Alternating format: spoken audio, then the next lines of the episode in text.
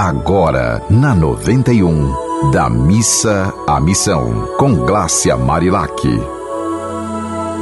Oi, minha gente, a semana está sendo encerrada, né? O fim de semana vem aí. E durante todos esses dias é, a gente estudou, né? Refletiu aqui juntos em relação à palavra, a sábia palavra do padre Valdemir Santana, da paróquia São Judas Tadeu, né? De Cabedelo, na Paraíba, que eu tive a honra de conhecê-lo. E assim como tem padres muito especiais aqui no Rio Grande do Norte a gente precisa cada vez mais fazer essa corrente né, de padres que estão aí trazendo essas mensagens tão atuais e tão importantes, baseadas na força da Bíblia, né? Algo que foi escrito lá no passado que continua muito vigoroso, né? Uma leitura muito vigorosa para os dias atuais. E, e o padre Valdemir, ele começa falando um pouco aqui mais de um texto que ele escreveu, né? Sobre a, a força missionária da igreja. E ele diz assim, ó.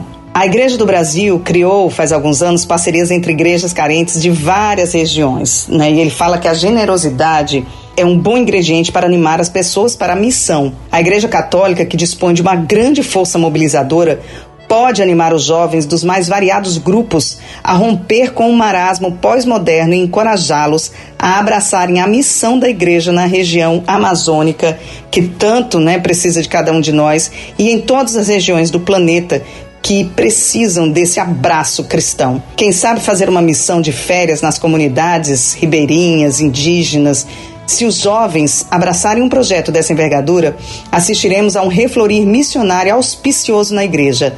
E todas as regiões né, continuam sendo lugares mais necessitados né, do país, que certamente atrairá tal idealismo. E aí ele cita aqui mais uma vez a região amazônica, porque o texto dele trata disso. Mas como a gente já falou, a Caatinga, né, o sertão, todos esses lugares mais longínquos em que as pessoas têm mais dificuldade de acesso é onde a missão tem de chegar. E ele fala: como uma região extremamente desafiadora, a Amazônia exige dos bispos, padres, religiosos e religiosas, leigos e leigas, como de todos os agentes pastorais, um empenho significativo na obra missionária.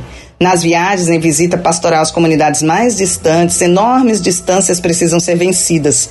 Muitas vezes são necessários dias e dias de barco, rio acima e rio abaixo, horas de veículo em estradas, ora poeirentas, ora lamacentas, dependendo da estação do ano, longas caminhadas a pé ou ao lombo de um animal para se chegar a uma comunidade. Isso sem falar nas realidades conflituosas em torno da problemática da terra. Aqui a missão é a expressão de realização do mandamento do amor que brota da compaixão e da misericórdia de Deus. A missão implica esforço e enculturação. Não se pode chegar com uma receita pronta. Não é a missão que faz a realidade, mas é a realidade que faz a missão. Olha que lindo isso.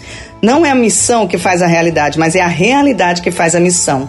Ou seja, hoje a gente precisa respeitar a cultura da região. A gente precisa chegar pisando de mansinho, sabe, para conseguir ser bem recebido e conseguir interagir e não impor as vontades e as verdades que a gente acha que sejam absolutas. Deve-se chegar pobremente, sem nenhuma pretensão de impor ensinamentos anteriormente elaborados. O que é necessário é sentir os anseios, as carências, as necessidades, para assim poder se perguntar: que boa nova Deus lhe daria? A missão significa uma resposta adequada às necessidades das pessoas. O processo missionário transforma-se num processo de discernimento para ouvir o Espírito e captar os sinais dos tempos tempos que implica em momento de escuta, compreensão e interpretação. Os missionários, né, desbravadores, merecem a honra dos altares por terem enfrentado situações inóspitas, doenças, né, especialmente na região amazônica, como a malária e outras doenças tropicais, mas foram até as últimas consequências no amor pelo reino de Deus. A Igreja do Brasil deve um preito de gratidão a esses intrépidos desbravadores da missão. Padre Valdemir Santana, Arquidiocese da Paraíba, e eu gostaria de agradecer mais uma vez ao Padre por ter compartilhado comigo esse texto. Gostaria de falar aos outros padres que nos ouvem aqui no programa da Missa Missão, que compartilhem né, suas ideias, seus conteúdos para a gente poder ir da Missa Missão juntos. Porque assim, podendo comunicar o que é certo, o que é justo, o que é bom e tentar colocar em prática todos os dias na nossa vida, é que a gente vai conseguir ir longe ir além. Um abraço, minha gente. Continue nessa sintonia do amor. Você ouviu Da Missa à Missão, com Glácia Marilac.